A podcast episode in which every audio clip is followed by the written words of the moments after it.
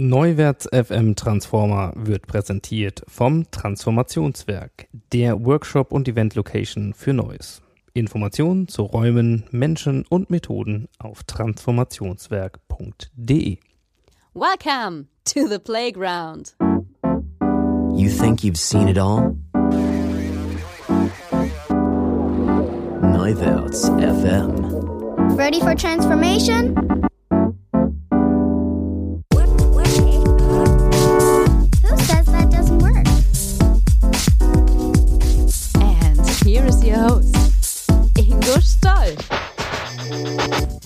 Hallo und herzlich willkommen zu einer neuen Ausgabe, nämlich der Ausgabe 28 von Neuwärts FM Transformer.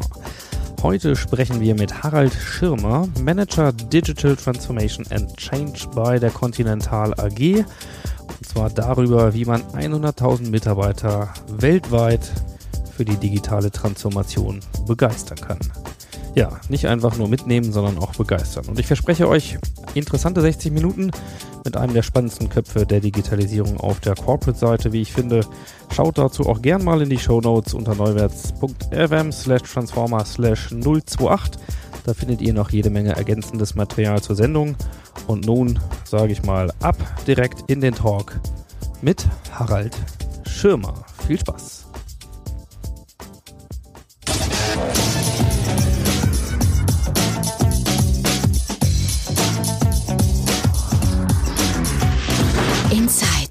Endlich ist es soweit. Und das endlich sage ich nicht, weil es schon ein bisschen später ist am heutigen Tage, sondern weil ich äh, lange mich schon darauf freue und ein bisschen hinter dir her bin. Harald Schirmer ist heute bei uns bei Neuwärts FM im Transformer Interview. Harald, schön, dass du da bist. Ja, vielen Dank, Ingo, für die Einladung. Lange hat es gedauert, jetzt ist es endlich soweit. Genau, und diese Chance werden wir nicht ungenutzt verstreichen. Und für diejenigen, die dich noch nicht kennen, ähm, so ein bisschen was zu deinem, was du aktuell machst und auch schon gemacht hast. Du hast einen Titel, der glaube ich nicht ganz so verbreitet ist, wenn ich mal äh, so ein bisschen in die Business Cars dieser Welt gucke. Bei dir steht drauf Manager Digital Transformation and Change. Und das Ganze machst du bei der Continental AG. Und äh, wie du mir gerade noch verraten hast, tatsächlich bist du bei Conti auch schon 25 Jahre. Mhm.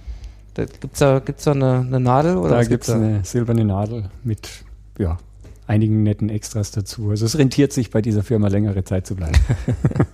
Ja, wenn die mal gewusst hätten, wen sie sich da reinholen, weil äh, in dem, was du da gemacht hast über die letzten 25 Jahre, äh, ist vor allen Dingen sind die letzten Jahre super spannend. Nämlich, äh, du bist der Kopf und Treiber hinter dem ja, Social Collaboration und Social Business Projekt äh, Connex. Da werden wir gleich ein bisschen drüber reden.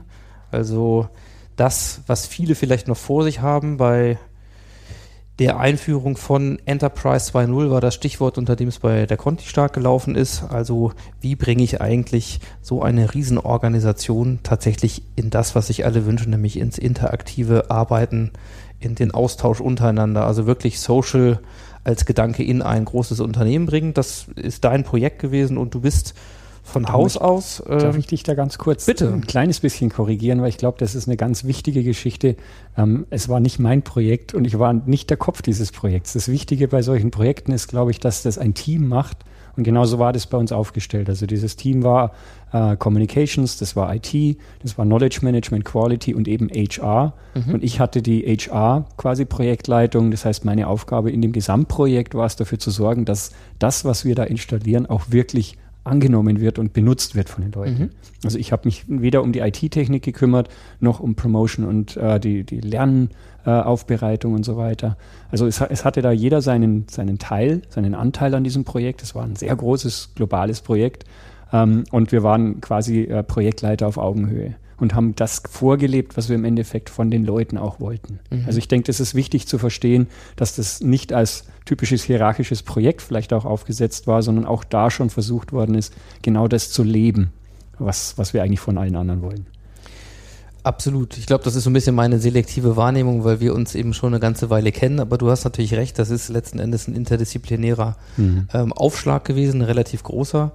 Und ähm, ja, wenn man ein bisschen guckt, du hast für dieses Projekt und für das Konzept, was dort ähm, entwickelt wurde, nämlich das Guide-Konzept, da wollen wir heute ein bisschen drüber reden, tatsächlich auch viel Positives bekommen, unter anderem mit dem äh, was ich gesehen habe gerade, es gibt einen aktuellen Artikel im HR Manager, der sich auch mit dir so ein bisschen befasst und zu, in, in der Historie und mit deinen Ansichten gewonnen aus diesem Projekt, fand ich sehr schön. Du bist aber auch äh, unter anderem ausgezeichnet worden mit dem Leader Award, also Leader in the Digital Age in, in 2014 äh, und nominiert für den HR Excellence Award. Also man sieht schon, das ist ein, ein Projekt, was weite Kreise gezogen hat und Mhm. warum das so ist und was man da so mitnehmen kann, das wollen wir heute zum Thema machen. Und äh, ja, du bist heute in Hannover, wo wir hier bei Neuwärts im Transformationswerk sitzen dürfen, das Ganze aufnehmen. Und wenn ich das immer richtig sehe, ist das aber durchaus eher selten, dass du hier oben bist. Ne? Wie, wie, wie arbeitest du? Wo lebst du? Ja, inzwischen ist es selten. Also die letzten vier Jahre bin ich äh, jede Woche mehr oder weniger äh, für drei Tage. Ich arbeite im Homeoffice zwei Tage, Montag, Freitag oder war bis jetzt so und bin dann nach Hannover raufgefahren, weil hier halt die Zentrale ist. Mein Lebensmittelpunkt, hätte man früher gesagt, war in Ingolstadt oder ist in Ingolstadt. Und äh, die Strecke jede Woche zu machen mit der Bahn, dreieinhalb Stunden einfacher Weg sind quasi hin und zurück ein Arbeitstag, sieben Stunden. Also wenn man den ganz klein sieht, klassisch ähm, den ich aber auch genau dafür nutzen konnte, weil das natürlich wie so ein Büro ist. Digital Transformation, also das ist etwas, was ich auch schon sehr lange mache. Ich würde mal sagen, so zehn Jahre, 15 Jahre Paperless Office. Also das ist, glaube ich, eine Grundvoraussetzung, sonst geht das nicht. Ähm, äh, dann ist das Büro, wo das steht, wo dann der Laptop steht, eigentlich völlig egal. Speziell jetzt in der, in der Rolle, in der ich bin, sind sämtliche Teams, mit denen ich zusammenarbeite, sowieso global verteilt ob ich in Hannover, in Ingolstadt oder in, ich hätte jetzt fast gesagt, in Malibu am Beach lege, ist eigentlich egal, solange ich eine gute Netzverbindung habe und mit den Leuten einigermaßen gut kommunizieren kann. Und das ähm, äh, mache ich mir natürlich jetzt zunutze, indem ich quasi diesen Workplace of the Future, wie wir den für die, fürs Unternehmen jetzt auch gerade neu definieren, auch mal wirklich in, intensiv teste. Das heißt also wesentlich mehr Homeoffice und meine äh, Anwesenheit hier in Hannover wirklich auf die Termine dann beschränke, wo meine, ich nenne es immer, körperliche Anwesenheit einen Unterschied äh, macht. Und du, ähm, also wenn du sagst zum Beispiel die, die drei Tools, Mhm. die bei diesem Workplace or the Future sozusagen für dich die größte Rolle spielen, so was, was sind das? Na gut, das erste ist mit Sicherheit der Rechner. Es könnte auch später mal ein Tablet oder ein Surface oder irgendwie sowas sein, aber irgendein Zugang in die digitale Welt. Ähm, ich würde als nächstes oder man könnte fast sagen auf gleicher Ebene das Telefon setzen, ähm, weil viel Kommunikation einfach übers Telefon läuft. Ich würde das in der Weiterentwicklung später dann auch mit Videokonferenzen sehen. Und wenn ich den, den Rechner, der eigentlich mein Hauptgerät ist, im Endeffekt nochmal runterbreche, ist es im Endeffekt dann wirklich Social Media. Äh, same time mit uns, äh, wir nutzen das IBM-Produkt für Bildschirmsharing und so weiter. Ähm, und in Zukunft dann eben auch Videokonferenzen, ähm, was ja auch alles über den Computer läuft. Ansonsten ähm, Stuhl, Tisch, äh, Klar, äh, richtig äh, reale Sachen gibt es also reale auch noch. Sachen gibt's noch, Ja, ja. okay. Und ähm, kannst du noch sagen, äh, du hast gerade schon ein wichtiges Stichwort genannt, du testest nämlich Dinge aus. Du bist ja, Ja. durchaus, da kommen wir gleich noch ein bisschen drauf zu, auch jemand, der nach äh, dem guten alten Walk the Talk Prinzip, also erstmal selber dahin geht, in die neuen Räume, um Mhm. auch Erfahrungswerte zu generieren. Wie, ähm, ja, kannst du ungefähr sagen, wie viel, wie viel Zeit deiner Arbeitszeit du, du tatsächlich online bist oder in Social unterwegs bist?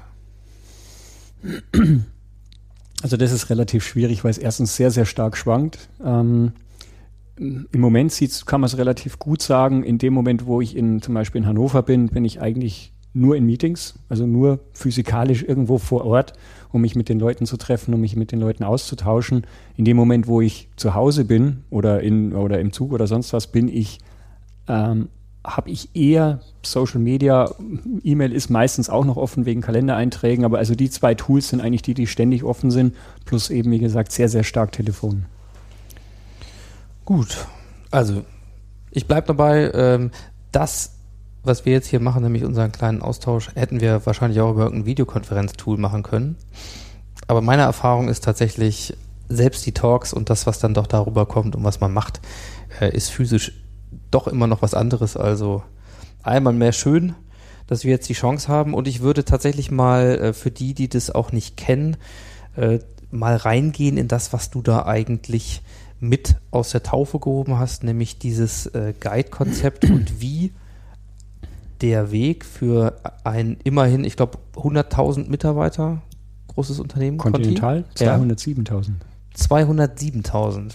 Also 90, 90, 95.000 davon arbeiten quasi an, am PC, also die haben einen, einen, einen Usernamen und eine E-Mail-Adresse und die anderen arbeiten irgendwo im, wir nennen es Blue-Color-Bereich, also die haben ein blaues Revier äh, und arbeiten in den Fabriken und haben im ersten Moment, das ist das, was wir jetzt gerade machen, die auch online zu kriegen, äh, aber im ersten Moment sind die noch nicht erreichbar gewesen von diesem Projekt.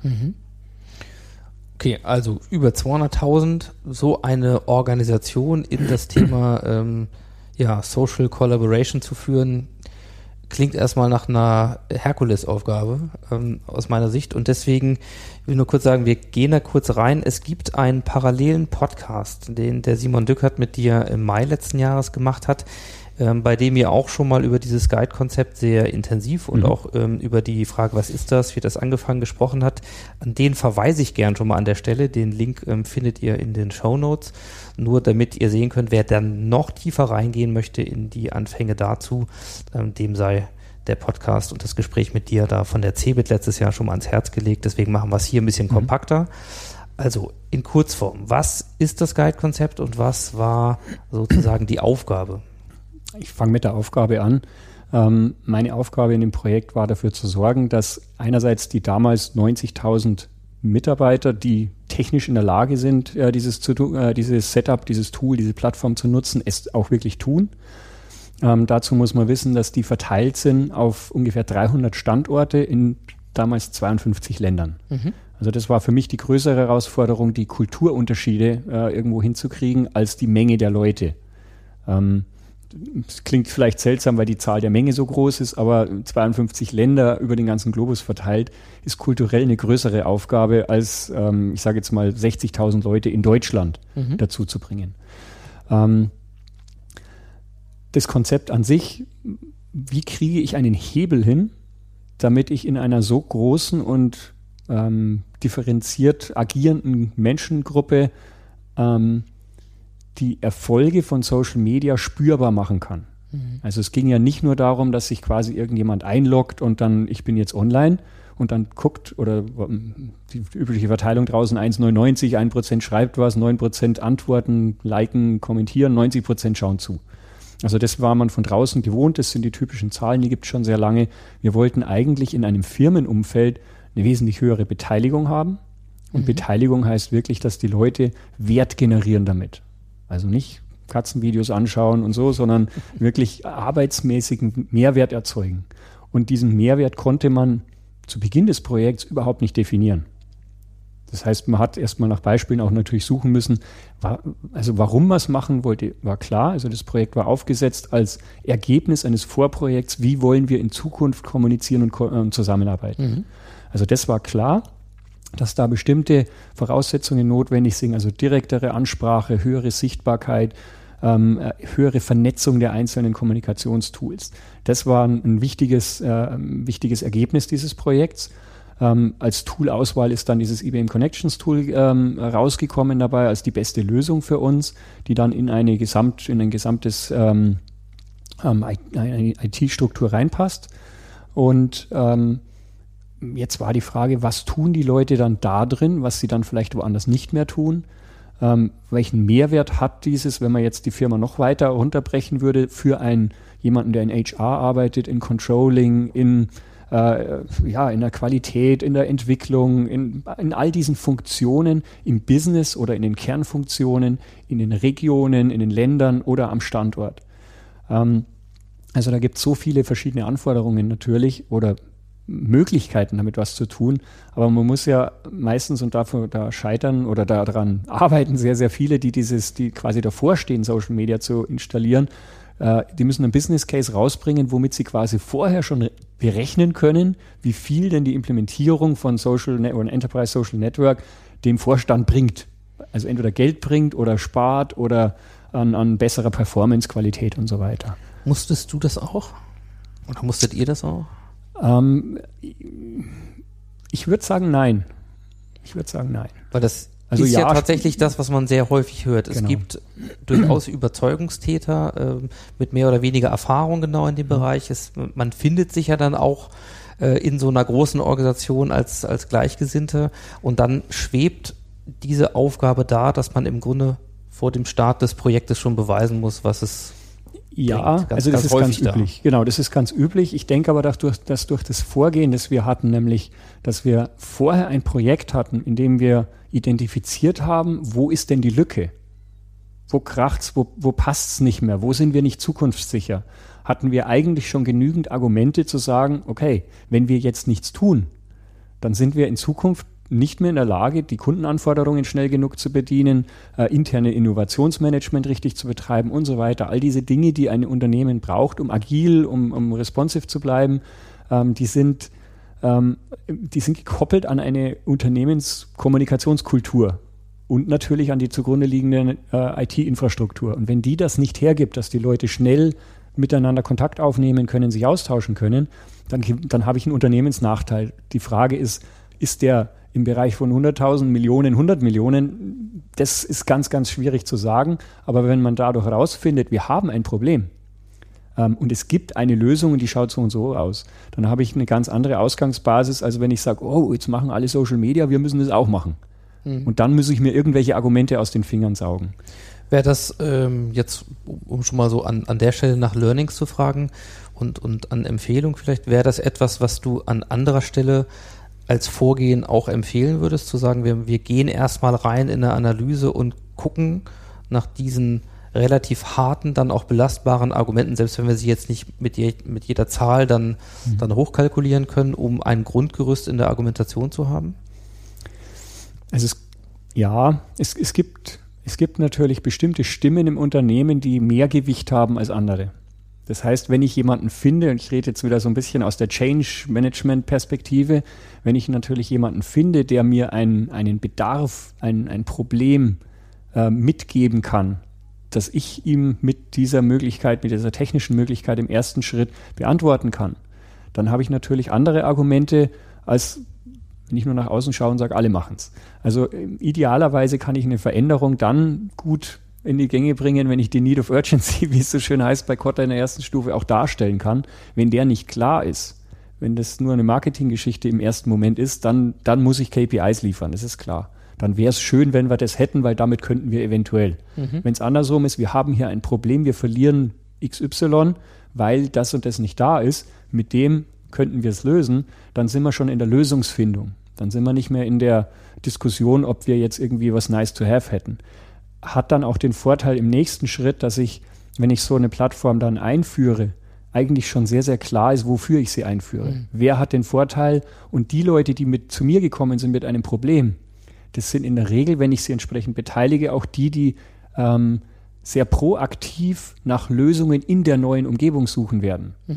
Während wenn ich das drüber stülpe und sage, so, wir haben das jetzt, dann werden die Leute eher erstmal sagen, ja, gut, ich habe aber schon E-Mail und ich habe ja das schon, Intranet gibt es auch schon und jetzt kommt da noch so ein Kanal und habe ich gar keine Zeit dazu. Wenn es umgekehrt ist, wenn sie es anfordern, ist das Interesse natürlich daran, beteiligt zu sein, mitzuwirken, vielleicht auch Verbesserungsvorschläge zu machen, natürlich viel größer. Hast du ähm, mal Beobachtungen oder Erkenntnisse darüber, ob es bestimmte Bereiche gibt im Unternehmen, also bestimmte Disziplinen, wo heute dieser Bedarf größer ist, also dieser, die, die, dieser Need of Urgency sozusagen eher zu finden ist als in anderen? Oder Also ist das total individuell von Unternehmen Ja. zu Unternehmen? Ja, ich würde nicht sagen von Unternehmen zu Unternehmen. Also das natürlich, irgendwo ist auch logisch, dass die Unternehmen anders ticken, aber da kommen wir relativ schnell zu dieser Kulturfrage. Und äh, ich hätte noch vor zwei, drei Jahren hätte ich gesagt, natürlich, es gibt bestimmte Gruppen, die haben wir auch in unserem Guide-Konzept auch als erstes angesprochen, weil wir gesagt haben, wer könnte denn den größten Mehrwert haben davon? Leute, die zum Beispiel ins Ausland gehen, Expatriates. Also wenn die kein Netzwerk haben, wenn die sich nicht austauschen können, die haben doch sofort einen Vorteil. Oder äh, im Quality Management. Leute, die quasi mit ganz, ganz vielen unterschiedlichen Leuten zusammenarbeiten müssen. Für die ist es doch ein Segen, wenn sie das plötzlich an einer Stelle tun können und nicht in 20 Orten. Ähm, es hat sich aber eigentlich für mich, und es mag eine Kontinentalgeschichte sein, aber für mich hat sich irgendwie gezeigt, dass es weniger auf die Funktion ankommt oder das, die, den, den rein interpretierten äh, Vorteil, sondern mehr die Kultur und die Offenheit der Leute, die diese Funktion begleiten oder beinhalten. Das heißt, ähm, wir haben an manchen Stellen, wo wir gesagt haben, ja gut, ob es denen was bringt, wissen wir nicht. Da haben wir plötzlich gesehen, wie die richtig Gas gegeben haben, weil die gesagt haben, hey cool, probier mal aus. weil sie einfach, ich sage jetzt mal, im Kopf agil waren und gesagt haben, ja, das ist was Neues, ja, man kann das jetzt ablehnen oder man kann einfach mal schauen, was bringt es uns. Und wir haben an anderen Stellen, wo wir eigentlich erwartet hätten, da muss jetzt was passieren, ähm, das hat sich gezogen und da waren viele Gründe, warum es jetzt da gerade nicht geht und dann war Priorisierung nicht richtig und so weiter. Also es hat sich irgendwie so gezeigt, wenn man da den, wenn man die Leute gewinnt, die auch wollen, damit habe ich den größten, ja, den größten Mehrwert und die größte Geschwindigkeit dann auch. Und dann natürlich äh, Erfolgsgeschichten, die dann andere wieder motivieren. Ich mache jetzt mal so eine, eine bewusste Verdichtung. Mhm. Also ihr hattet eben die Aufgabenstellung, nicht nur zu sagen, auf welcher Plattform und welchem Tool äh, sozusagen können wir das zukünftig aufsetzen. Also die Analysen da, hast gesagt, ihr habt euch für IBM ähm, Connection entschieden an der Stelle und so weiter, sondern vor allen Dingen das Ganze zum Leben zu erwecken, wirklich Genau. dafür zu sorgen, dass es ein Erfolg war.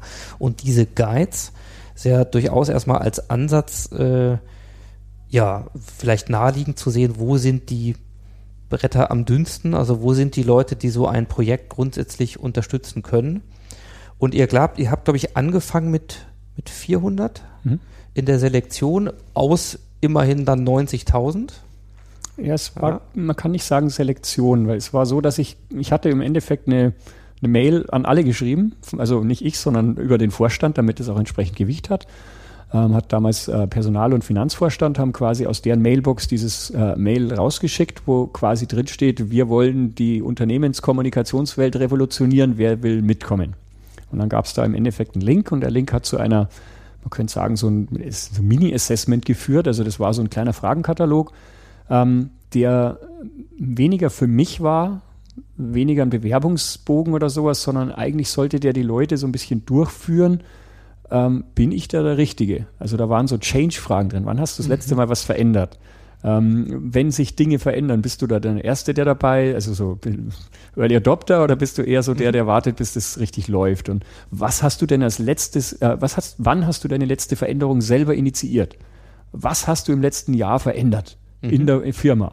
Also es lauter solche Fragen waren es im Endeffekt, wo ich davon ausgehe, ich habe da keine Referenzen dazu, weil wir das nicht getrackt haben, ähm, dass viele Leute quasi beim Ausfüllen dieses Fragebogens schon gesagt haben, Moment, äh, also wenn ich diese Fragen alle mit Nein oder habe ich nicht oder weiß ich nicht beantworte, dann ist das wohl nichts für mich. Und genau das war für mich der, ich wollte nicht jetzt da tausende Anmeldungen haben, sondern ich wollte, wenn sich da einer nicht durch den Bogen gequält hat, das so schlimm war es glaube ich nicht, aber da sind auch Begriffe vorgekommen, wenn man die Begriffe nicht kennt, ähm, dann war man auch noch nie in Social Media.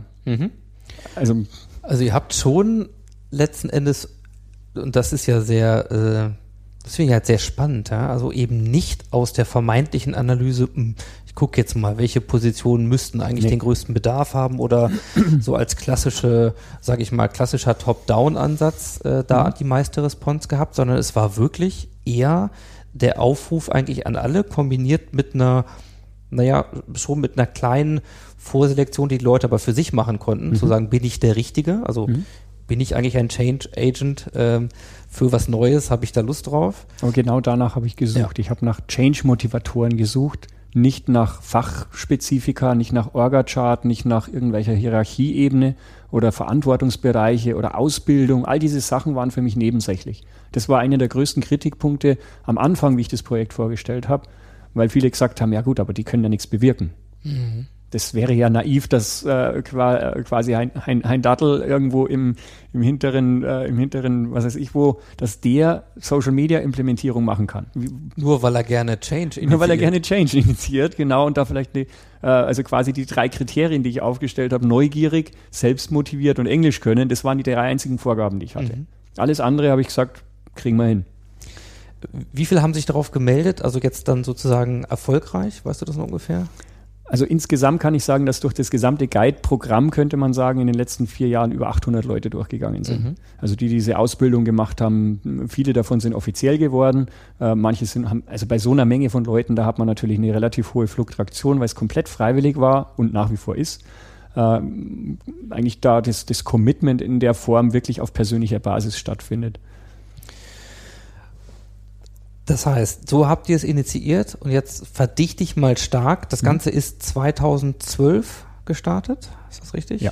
2012 gestartet. Ihr habt die auch dann persönlich, ne, nicht alle, aber 200 davon zum Beispiel hier in Hannover zusammengezählt, oder? In Hamburg war das das. Kickoff-Event. Genau. Das Kickoff-Event. Da gibt es auch ein tolles Video, packen wir Mhm. auch gerne in die Shownotes.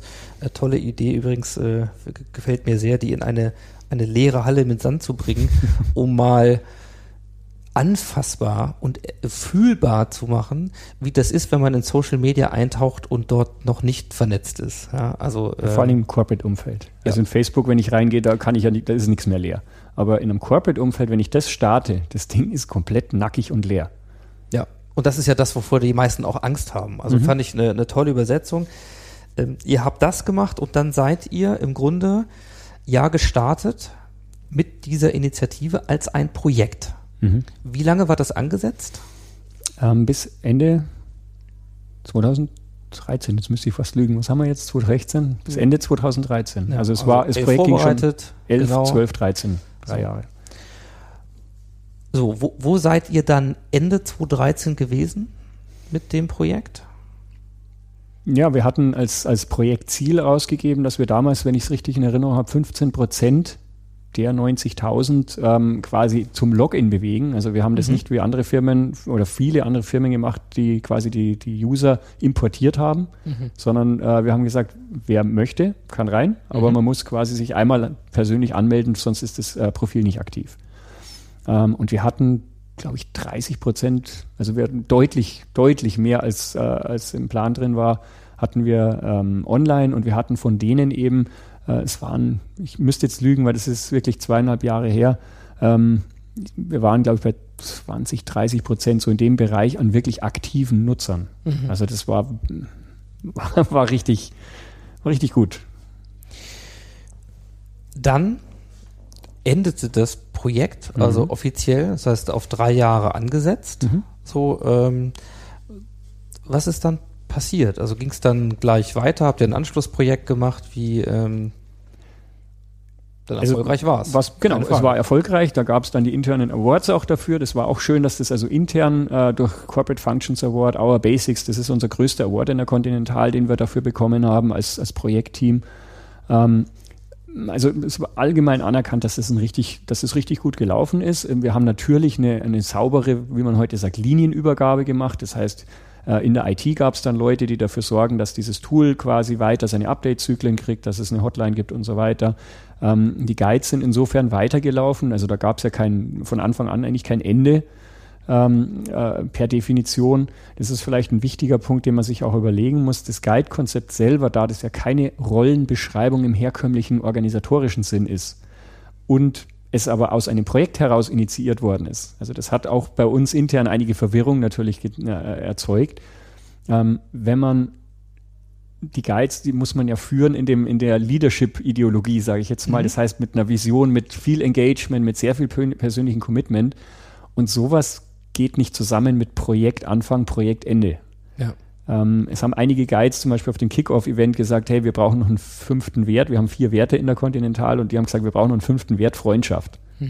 Also das, das lässt schon so tief blicken, dass Mitarbeiter innerhalb von so einem Zweitages-Event, in Klammern plus acht Monate, wo wir auf Telefonkonferenzen uns kennengelernt haben und natürlich über Social Network, äh, wirklich in eine Freundschaftsebene gehen.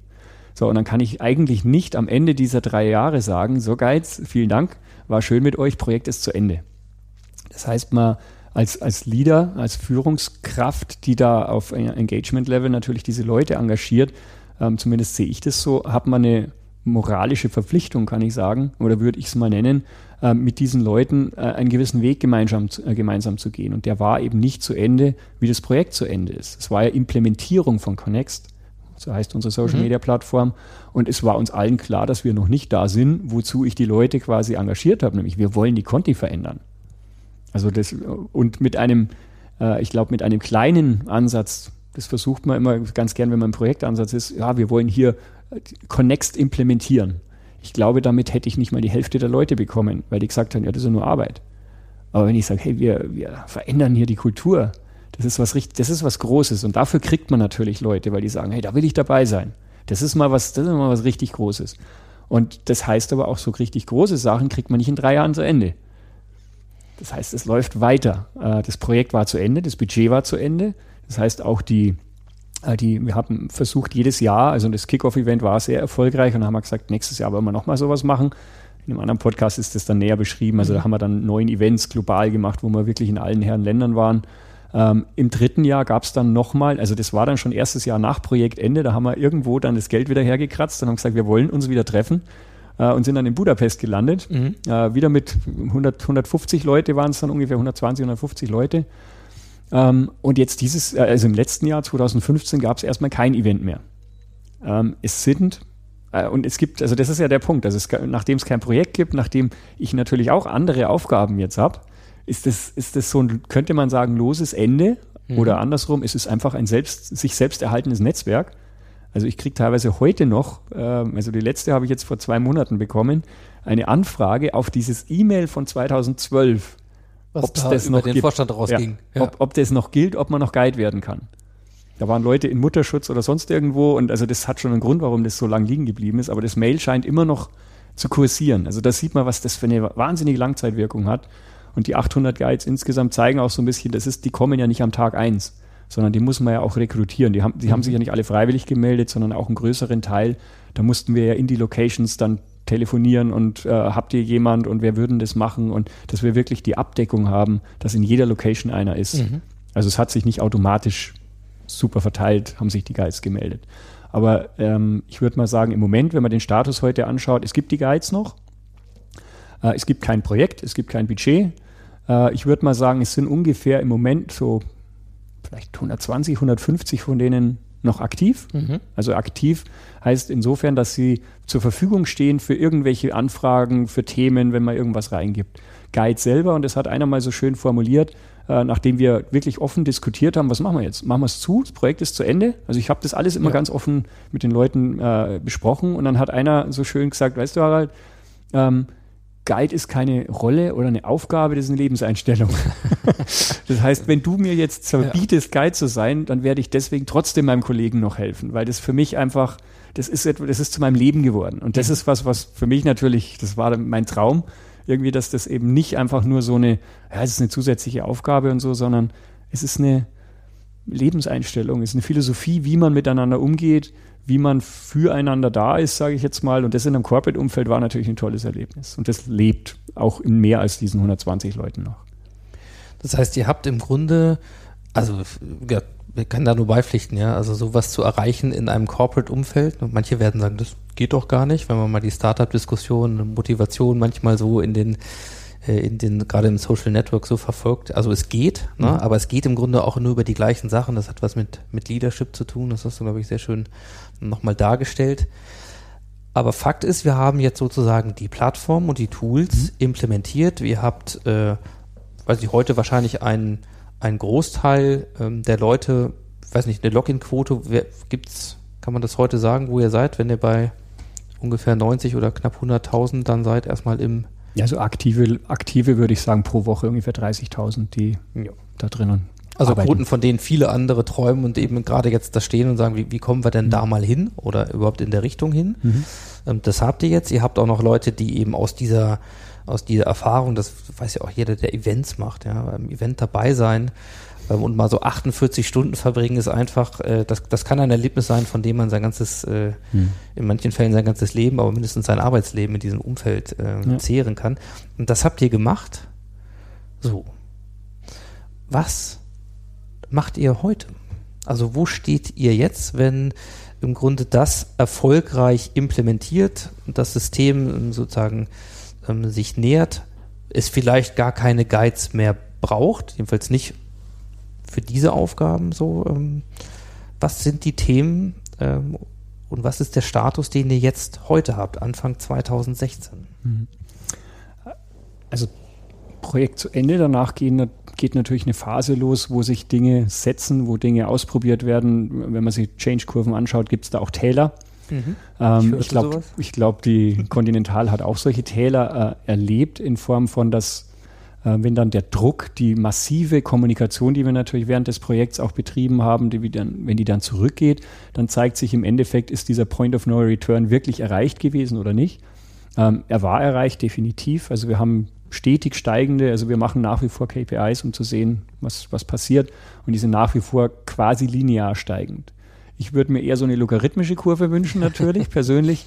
Ähm, aber da hätte man genau das machen müssen, nämlich nach dem Projekt weitermachen mit, mit einer gewissen, mit einem größeren Commitment nochmal zu sagen, nee, das haben wir jetzt drin und da wollen wir weiter.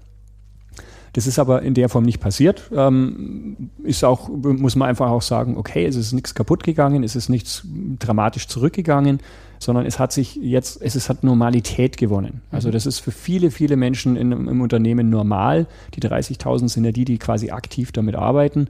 Wir haben eine ganz, ganz ich, im größeren Millionenbereich äh, Anzahl von Leuten, die das ständig nutzen als Leser. Ja. Also nicht Menschen insgesamt Unique Users, aber äh, Zugriffe darauf. Das heißt also, wir haben eine sehr, sehr hohe Nutzungsquote. Das ist etabliert, würde man sagen. Und nur noch mal ganz kurz, wir reden, also was ist da Mhm. zu finden auf der Plattform? Wir reden über Foren. Foren, also Wiki, Wiki-Seiten, Wissensseiten. Äh, jeder hat sein Profil. In dem Profil gibt es auch wieder Verknüpfungen, Favoriten, About Me, das, was man so aus Xing LinkedIn kennt. Ähm, es ist da drin, äh, es sind Statusmeldungen, also quasi Twitter im, im kleinen Format oder Yammer gibt es als, als andere äh, Plattform auch, die das macht. Ähm, wir haben da drin natürlich auch äh, Bookmarks, Social Bookmarking, also um Favoriten quasi online auszutauschen. Ähm, Blogs sind natürlich da drin, also Blogging als eine Möglichkeit. Äh, es gibt oben drüber als Klammer die Communities. Äh, Communities, um so eine Minimalberechtigungsstruktur zu haben, also Public, jeder darf alles. Moderated, ich muss eingeladen sein, damit ich arbeiten darf, aber sehen darf es jeder. Und geschlossen, das heißt, niemand sieht wer nicht eingeladen ist.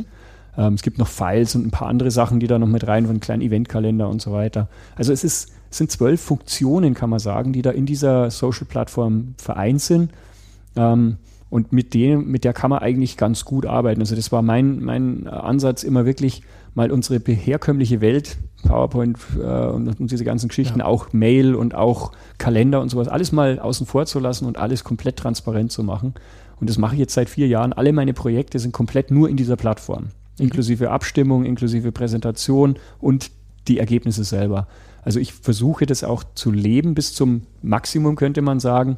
Also es funktioniert, man kann nur mit diesem Ding arbeiten. Je nachdem, also wenn ich natürlich mit großen Datenmengen, dann gibt es da schon andere Tools, aber also ich denke, so das typische äh, Projektmanagement und solche Dinge kann man definitiv da drin betreiben.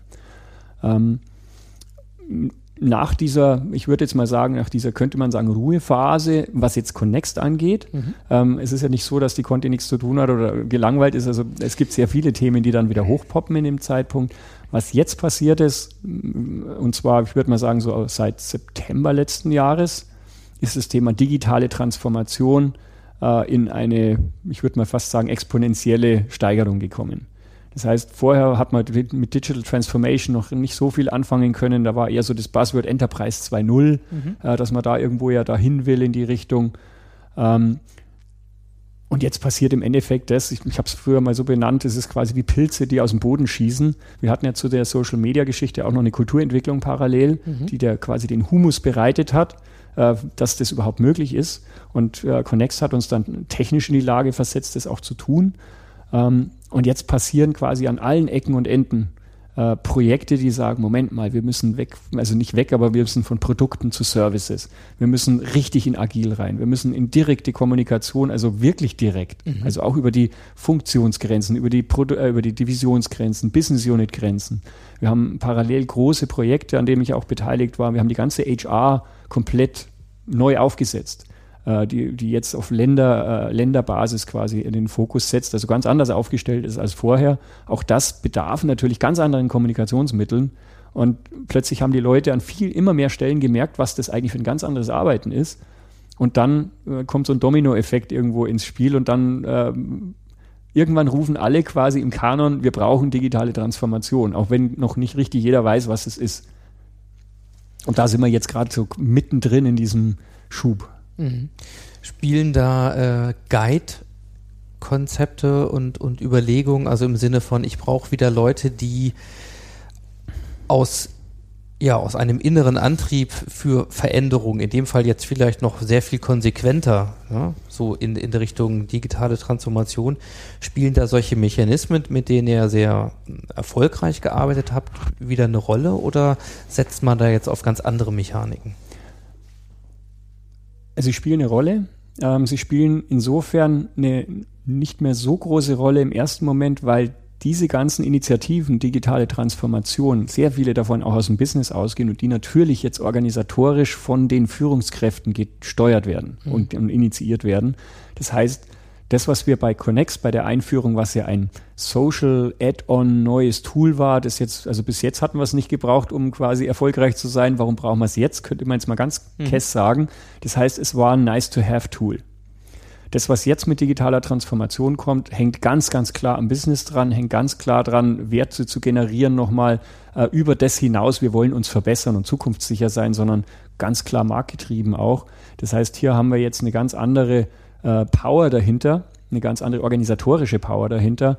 Nichtsdestotrotz, bei vielen dieser Dinge werden ja auch wieder Werkzeuge installiert, da werden auch wieder Prozesse verändert, Veränderungen äh, ins Leben gebracht.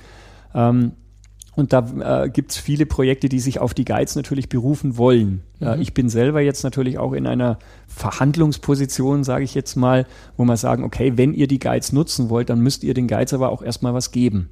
Ja. Weil das, die, die, die warten jetzt nicht drauf, dass ihnen jemand Aufgaben gibt.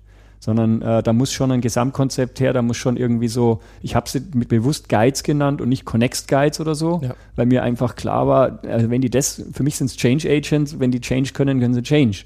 Äh, ob das jetzt Tool A oder B oder, oder Prozess A oder B ist, ist dann nicht so dramatisch. Ähm, es hat sich aber natürlich parallel, ich habe jetzt auch nicht nichts getan in der Zeit und nur darauf gewartet, dass es endlich losgeht, sondern ich habe mit verschiedenen Projekten versucht, genau dafür jetzt die Basis zu legen.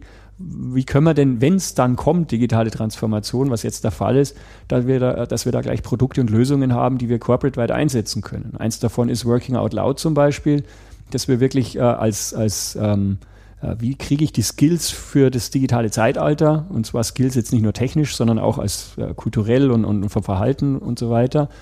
Also das so weit vorzubereiten, dass wenn jetzt jemand kommt, egal in welchem Level, und sagt, ja, wie lerne ich das jetzt alles, dann könnte man eben quasi das äh, einfach geben und dann kann er loslegen.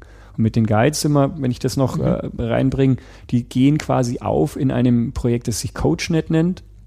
Das heißt, wir haben äh, Guides natürlich als ein Set von, man könnte sagen, Change Agents. Wir haben aber noch ganz viele andere Coaches. Also die einen machen zum Beispiel Projektmanagement, die anderen machen Quality, CBS, äh, also das ist unser Continental Business Services, so Lean und so weiter. Das heißt, wir haben viele Leute, die sind schon Trainer im Unternehmen. Aber das sind lauter einzelne Funktionen.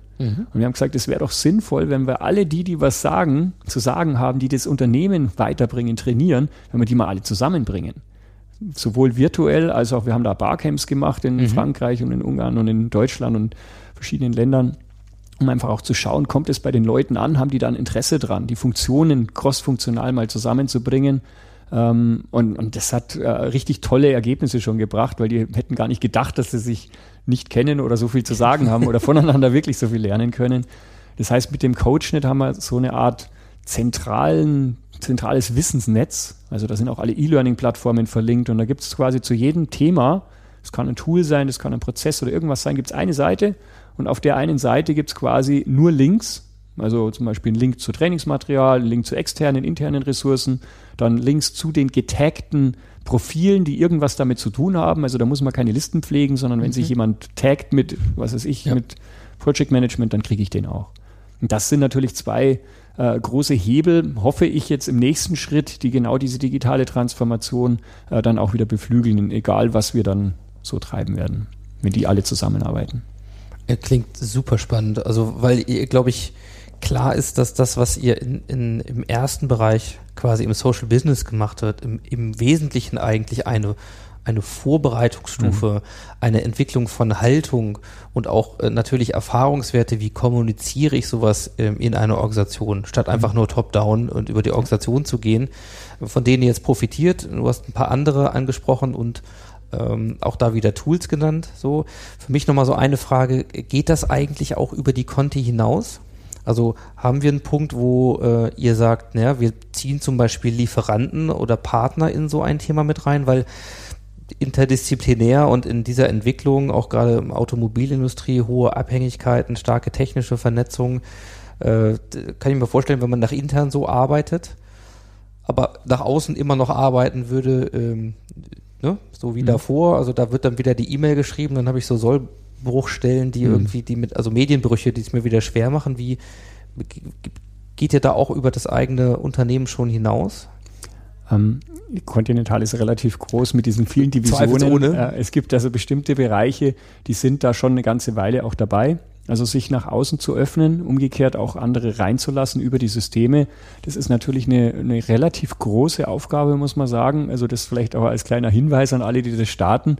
Ähm, äh, ein, ein internationales Rechtsgutachten kann mal locker das Zehnfache von dem, von dem Toolwert sein. Also das ist unglaublich, was man da auch investieren muss, um eine Rechtssicherheit zu haben. Äh, wer darf wann, wo rein, äh, wer legt wo welche Daten ab und so weiter. Das ist, das ist ein richtiges, also äh, das ist eine richtige Aufgabe. Und nachdem die anscheinend noch nicht von so vielen Firmen gelöst worden ist, gibt es da auch relativ wenig Präzedenzfälle, dass man sagen kann, Mhm. ich hole mir jetzt äh, irgendwelche Betriebsvereinbarungen oder irgendwelche äh, Gesetzeskataloge, Texte von irgendjemand anderem. Also es gibt sie inzwischen. Ähm, das ist also ein relativ großer Part. Und dann ist es aber egal, ob es jetzt um Dokumentablage mit SharePoint zum Beispiel geht oder um so Social Networking geht. Sobald ich irgendjemanden reinlasse oder rausgehe in was anderes, muss ich immer diese Aufgaben, diese Hausaufgaben machen. Äh, das sind wir immer noch dabei, die zu tun, weil die sind recht komplex, vor allen Dingen im internationalen Kontext. Ähm, aber ja, es gibt natürlich die Kollaborationen sowohl mit Universitäten als auch mit entsprechenden anderen Firmen, mit Herstellern, mit äh, Lieferanten, aber auch mit Kunden, ähm, indem man an gemeinsamen Standards zum Beispiel arbeitet, Elektromobilität. Wir machen ja Automated Driving zum Beispiel als ein großes Thema. Ähm, wenn ich darf, da vielleicht auch ein, ein Beispiel dazu nennen. Es Gerne. gibt diese, äh, diese Community, die nennt sich ähm, 2025 AD. Da äh, wollen wir versuchen, wirklich alle Leute, RD steht für Automated Driving. Wer hätte es gedacht? Ja. Das heißt, wir wollen wirklich ähm, da eine, eine Plattform zum Austausch, zur Wissensgenerierung bieten für alle möglichen Menschen, die sich zu, für dieses Thema interessieren. Also Leute, die Angst davor haben, Leute, die sagen, wow, coole Technik will ich haben, dass es da mal eine, eine, einen Aufsatzpunkt gibt. Und der ist ganz bewusst auch so gewählt, dass da also äh, auch Mitbewerber und auch Lieferanten und Kunden quasi da rein können. Äh, Das ist jetzt keine Conti-Werbeaktion, sondern es ist wirklich, wir haben ein großes Interesse, das, was wir intern treiben, nämlich einen großen offenen Austausch, den auch außen sichtbar zu machen. Also auf diesem 2025ad.com kann man genau das eben tun. Und das, glaube ich, ist so ein Beispiel, Ja. wo man dann auch unsere internen Ingenieure, unsere Entwickler, unsere Vordenker an eine Plattform bringen, intern, wo aber auch extern quasi jeder mitmachen kann und auch Fragen stellen kann und so weiter. Also das ist, glaube ich, ein so ein, ein Leuchtturm, wo das jeder erleben kann. Äh, aber natürlich auch im, im, im B2B-Business äh, findet es natürlich auf verschiedenen Ebenen statt. Einerseits natürlich im äh, in den Bestellprozessen, das findet statt in der, in der äh, Beschreibung der Produkte und im Lastenpflichtenhefte und so weiter. Also je nachdem, ob man im Automotive, im Tires-Umfeld ist, im Contitech-Umfeld, im, im, Interior, also da gibt es sehr unterschiedliche äh, Eindringungsstufen zum Das Beispiel. glaube ich gerne.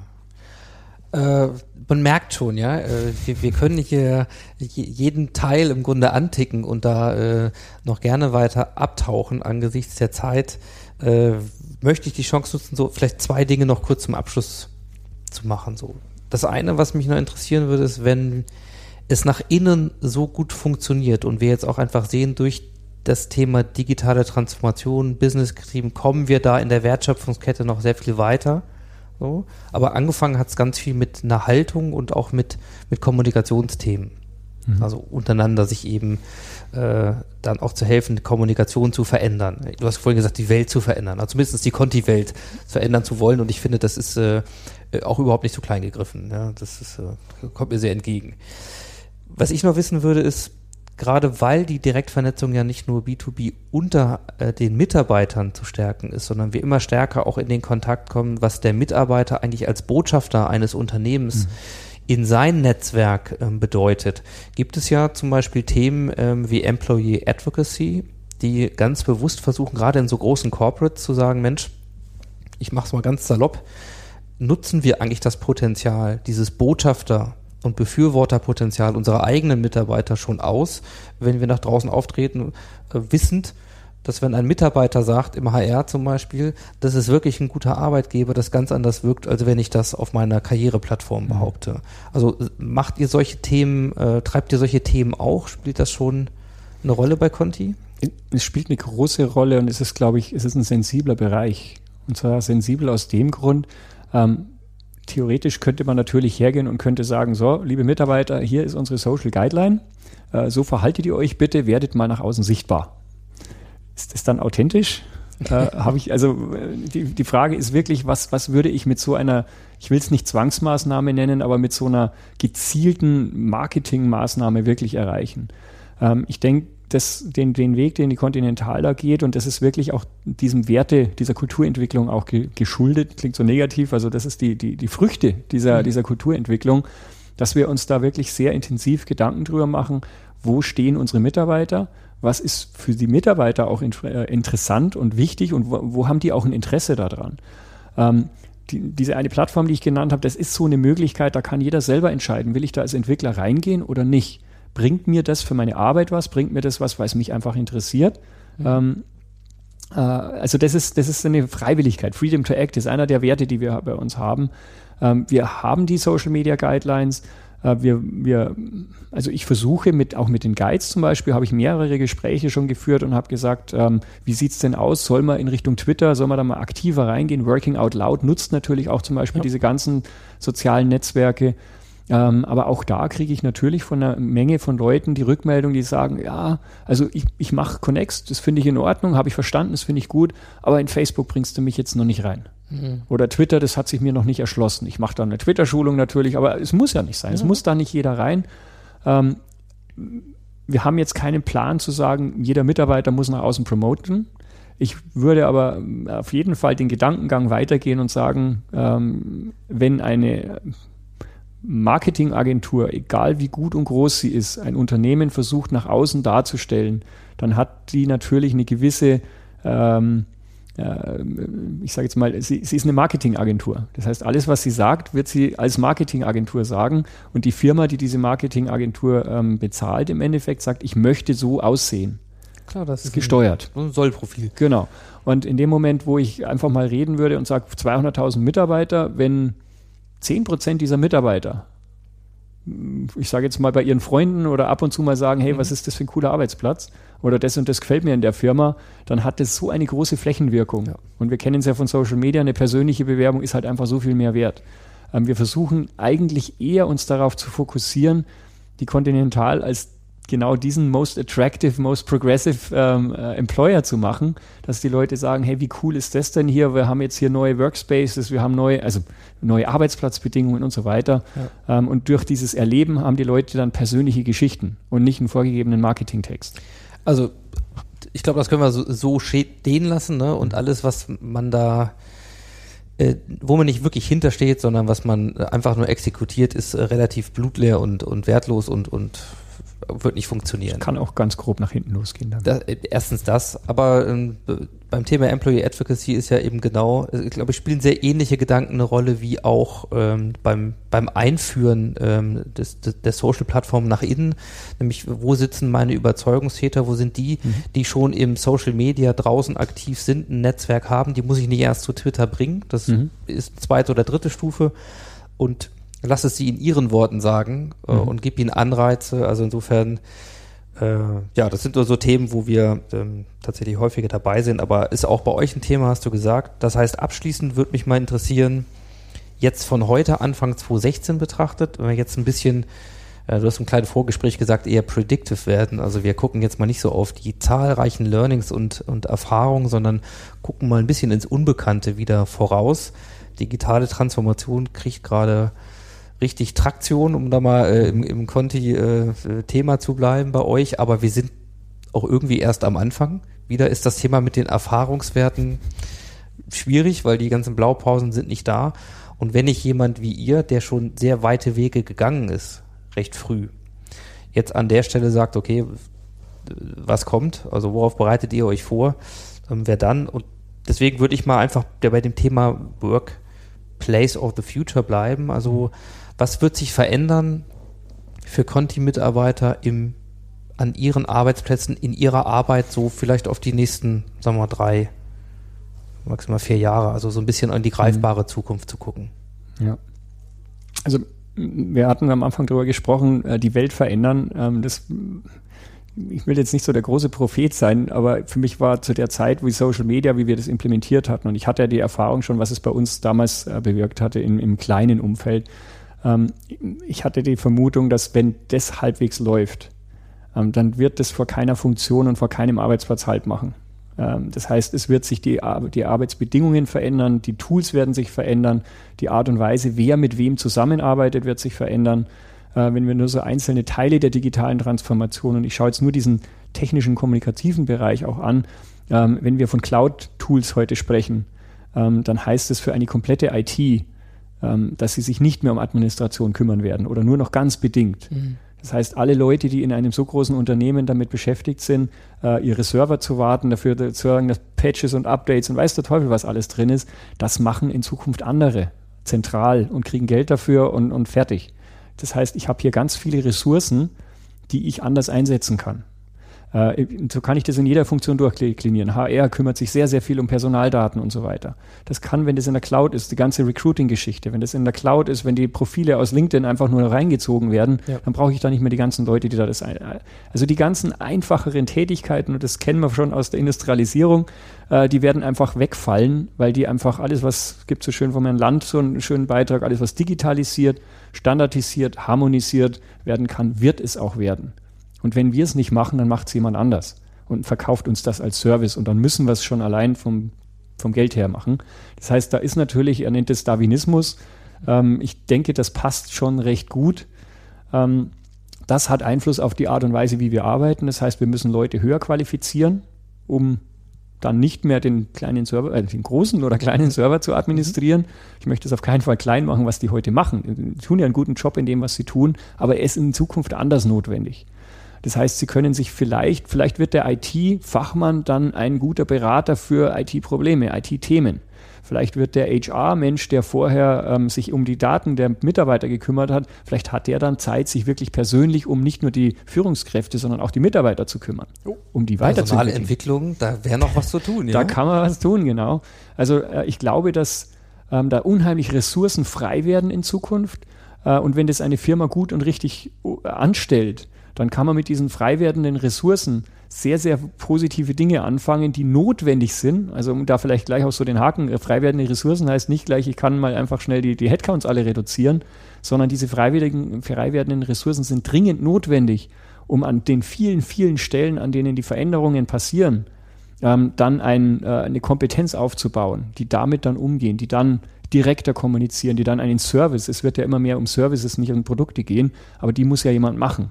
Und der, der weitere Punkt nach Digitalisierung, Transformation und Standard, äh, Standardisierung und Harmonisierung ist ja Individualisierung. Ja. Und Individualisierung braucht entweder richtig Computerpower und Intelligenz, da glaube ich, sind wir so schnell noch nicht, aber dafür ja. haben wir Menschen.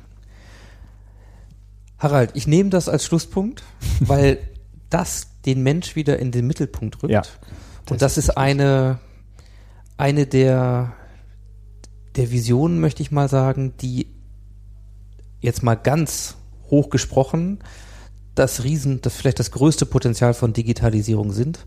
Und so wie wir Deutschen vielleicht ganz häufig auf die Gefahren als erstes gucken, Automatisierung, Roboter nehmen unsere mhm. Jobs weg, man sieht immer mehr Posts in dieser Richtung, kann man es auch umdrehen. Äh, und mit Gerd Leonard, der als Futurist hier ja auch schon Gast dieses Podcasts war, so auf diese Folge ich glaube es war 17 oder 18, verweise ich dann gerne an der Stelle, der setzt im Grunde da an, wo wir jetzt enden. Mhm. Nämlich, was machen wir eigentlich mit all der Zeit, äh, die, wenn Automatisierung und Digitalisierung da zusammenkommen, äh, die wir denn haben. Und es geht mhm. um Potenzialentfaltung, da steckt viel drin, um sich mit den Themen zu beschäftigen, die eben kein Computer für uns lösen wird. Mhm. Also insofern ist es sicherlich ein Ausblick. Ihr arbeitet dran. Sag uns noch kurz zum Abschluss, wer mehr ähm, zu dir wissen möchte und auch zu deinen Themen. Wo kann ich hingehen? Wo finde ich Informationen zu dir? Ja gut, in, ich glaube, ich bin in ziemlich allen Plattformen unter meinem Klarnamen drin. Ich habe auch eine Webseite www.harald-schirmer.de. Da versuche ich auch so die äh, gesammelten Werke so ungefähr auch darzustellen und die Verlinkungen zu machen. Ähm, ich, ich glaube, ich würde noch einen letzten Satz einfach dazu sagen, weil das, ich finde es sehr, sehr wichtig digitale Transformation ist so ein Wort, das im Moment überall rumgeistert. Und ich glaube, ganz, ganz wenig Leute haben einen klaren Plan davon. Ein Fragezeichen, wer hat, kann den überhaupt haben? Mhm. Und der, der, ich glaube, wir müssen den Fokus drauf richten, wie du es auch schon gesagt hast. Das ist, da geht es um Menschen. Die digitale Transformation wird nicht nur über Tools funktionieren. Die sind der Enabler, die sind die, die es initiieren und die Lage, das, das Smartphone ist nur so intelligent oder so, so wertvoll wie der, der es bedienen kann. Und genauso ist es bei digitaler Transformation. Wir müssen die Leute weiterbilden, wir müssen die Firmen, die Menschen mitnehmen und dann kann da richtig was draus werden. In diesem Sinne, vielen, vielen Dank nochmal für die Zeit. Wir werden da dranbleiben, du wirst da dranbleiben. Wir werden uns sicherlich nicht das letzte Mal unterhalten haben. Und insofern, ich weiß, äh, den Besuch deiner Website und auch das Folgen beispielsweise deiner Accounts auf jetzt Twitter oder Facebook äh, kann ich nur wärmstens empfehlen. Ähm, du teilst dort sehr viel, genau in diesem Part, auch viele Insights, wertvolle Informationen, wertvolle Zeit. Harald, vielen, vielen Dank. Ja, vielen Dank für das angenehme Gespräch.